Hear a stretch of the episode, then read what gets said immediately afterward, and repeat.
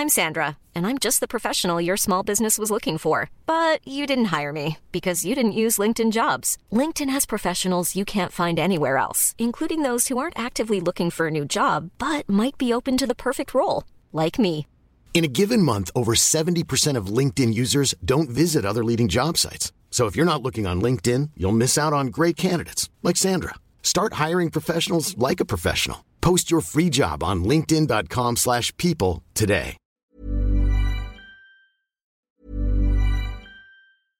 Hiring for your small business? If you're not looking for professionals on LinkedIn, you're looking in the wrong place. That's like looking for your car keys in a fish tank. LinkedIn helps you hire professionals you can't find anywhere else, even those who aren't actively searching for a new job but might be open to the perfect role. In a given month, over 70% of LinkedIn users don't even visit other leading job sites. So start looking in the right place. With LinkedIn, you can hire professionals like a professional. Post your free job on linkedin.com/people slash people today.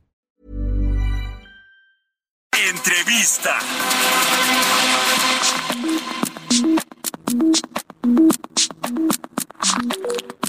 Ya le decía, vamos a platicar con el capitán José Humberto Gual, él es secretario general de la Asociación Sindical de Pilotos Aviadores. ¿Cómo estás, José Humberto? Buenos días. Aló, ¿cómo estás? Muy buenos días, con el gusto de saludarte una vez más aquí a todo el auditorio. Igualmente, gracias por estar aquí con nosotros. Pues varios temas que queremos platicar contigo. ¿Qué te parece si empezamos con el de la categoría 1 de seguridad aérea que pues eh, el, estu- estuvieron recientemente los funcionarios del gobierno de Estados Unidos, del Departamento de Transporte, reunidos con los titulares de la Secretaría de, de Infraestructura, Comunicaciones y Transportes y de la, no sé si la Dirección de Aeronáutica Civil o el CNEAM, en fin, todos los eh, interesados en que México recupere esta categoría 1, pero pues no hay todavía para cuándo, ¿no? Se supone que este año y que ya va muy avanzado todo, pero no sabemos cuándo. ¿Cómo ves el tema? Mira, eh, están esperando por parte de la Agencia Federal de Aviación Civil en México que todavía hay que terminar un papeleo. Es decir, eh, es un trámite un poquito engorroso, un poquito administrativo. Vienen, hacen el examen, que es, digamos, la auditoría. Esa ya termina la auditoría. De ahí, evidentemente, tiene, hay ciertos hallazgos y ciertos este, proyectos y ciertas, eh, digamos, este, banderas que tendrán que poner a las siguientes auditorías, lo tendrán que programar, tienen que terminar ese papeleo. Nosotros la información que tenemos para- cerca de la Agencia Federal de Aviación Civil es de que pasaron muy bien, de que lo hicieron todo muy eh, muy óptimo y que no hay y que vamos a salir, Eh, que nada más estamos esperando el tema del papeleo que se dará a, voz de ellos en la primera semana de julio.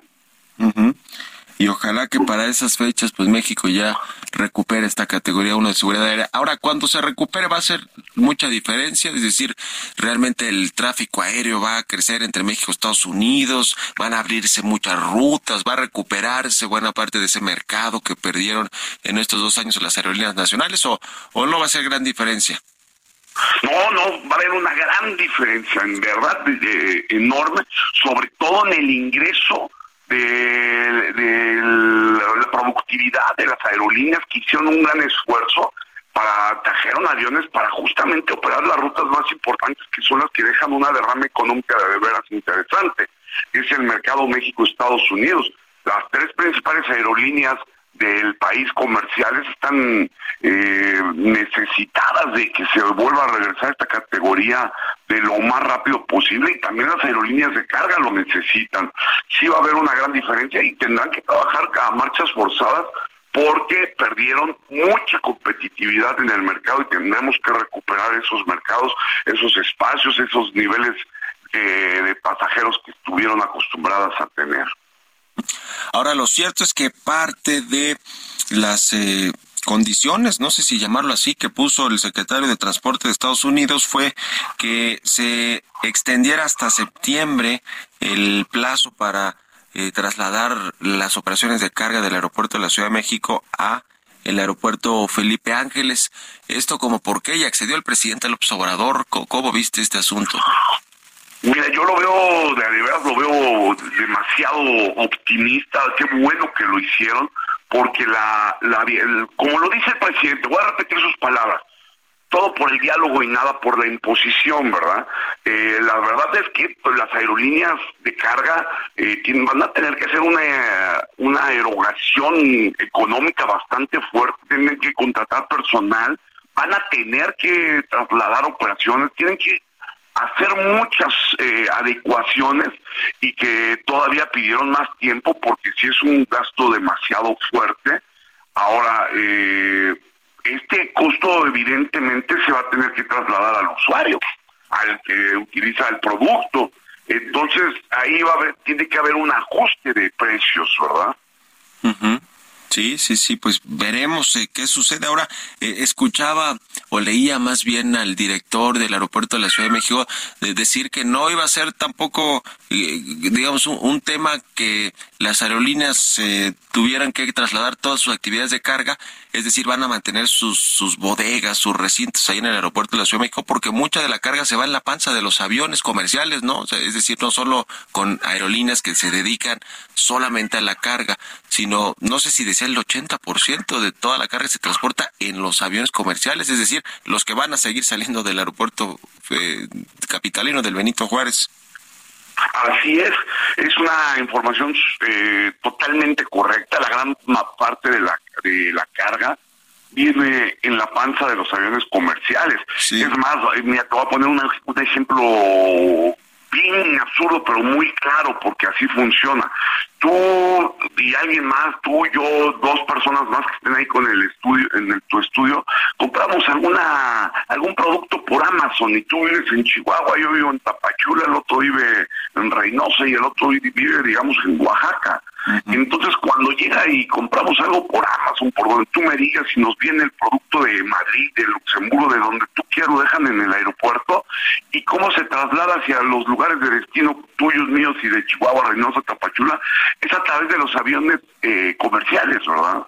Entonces, eh, el 80% de la aviación, de la carga, se traslada en la, en la panza de los aviones comerciales al, trasladar la carga o al separar o hacer esta disrupción de la línea de consumo de la carga, pues, pues es a lo que yo me refería que se tendrán que hacer ajustes eh, de precios, porque ya no va a ser lo mismo, no es lo mismo sacarlo de una bodega de la ICM y llevarlo al otro lado que traerlo, trasladarlo desde Santa Lucía para acá, ¿verdad? Sí, sin duda alguna. Pues veremos cuánto aumentan los costos y para las empresas y obviamente cómo se traslada esto hacia los consumidores finales. Eh, ahora, eh, ¿Cómo está el, tema actualmente de la operación de las aerolíneas en nuestro país? Eh, eh, las renegociaciones de los contratos colectivos. ¿Cómo, ¿Cómo va todo este asunto también de la creación de la nueva empresa del gobierno, la del ejército? Decían que para diciembre, ¿no? Ya la querían echar a volar. No sé si, si hay eh, aviones, si hay plan de vuelo, si hay consejos de administración o, si los ex trabajadores de Mexicana van a estar participando. ¿Tú qué sabes, estimado eh, Humberto, y, y, qué, y, qué, y qué situación tiene actualmente la aviación mexicana comercialmente hablando? Mira, eh, vamos a, te voy a responder primero al tema de la aerolínea militar. Sí. El tema de la aerolínea militar, hacer una aerolínea es de verdad sumamente complicado, es una es un problema no menor tienen que tener un, tienen que, nos desconocemos completamente cuál es su plan de negocios, la ruta, su plan de tráfico, cómo los van a contratar, qué aviones van a utilizar. Hay que hacer un estudio de mercado bastante fuerte. A palabras del mismo señor presidente, esta aerolínea viene para hacer una conectividad en ciertas regiones del país que no la tienen, porque él, él entendió, él sabe muy bien y lo, lo hemos platicado, que la aviación es un motor de desarrollo económico, turístico y de muchas cosas en, en varias regiones del país, de, lo va a detonar. Entonces él quiere esta aviación para llevarla a ciertos lugares pero desconocemos nosotros completamente cuál es su costo de operación, cuál es el plan de, el plan de negocios. Él eh, se lo encargó a la Secretaría de la Defensa Nacional y la Secretaría de la Defensa Nacional lo ha manejado con bastante sigilo. No sabemos cómo va a ser la contratación porque no nada más es de pilotos, tienes que tener mecánicos, personal de tráfico, carga, eh, carga y tienes que tener las certificaciones necesarias, ¿verdad? Porque la misma autoridad, como México es un estado, parte de la OASI, tiene que cumplir con todas las certificaciones nacionales e internacionales. Entonces no no sabemos nada de esta de esta aerolínea militar. Ellos lo han manejado de una manera muy sigilosa. En cuanto al sector aéreo nacional, en la aviación comercial, en la parte de, digamos de civil, eh, la aviación está teniendo en México posteriormente al, al COVID-19 una recuperación muy grande y muy acelerada. todas las aerolíneas están haciendo inversiones en infraestructura, en la compra de aviones, en adiestramientos, en muchas otras cosas.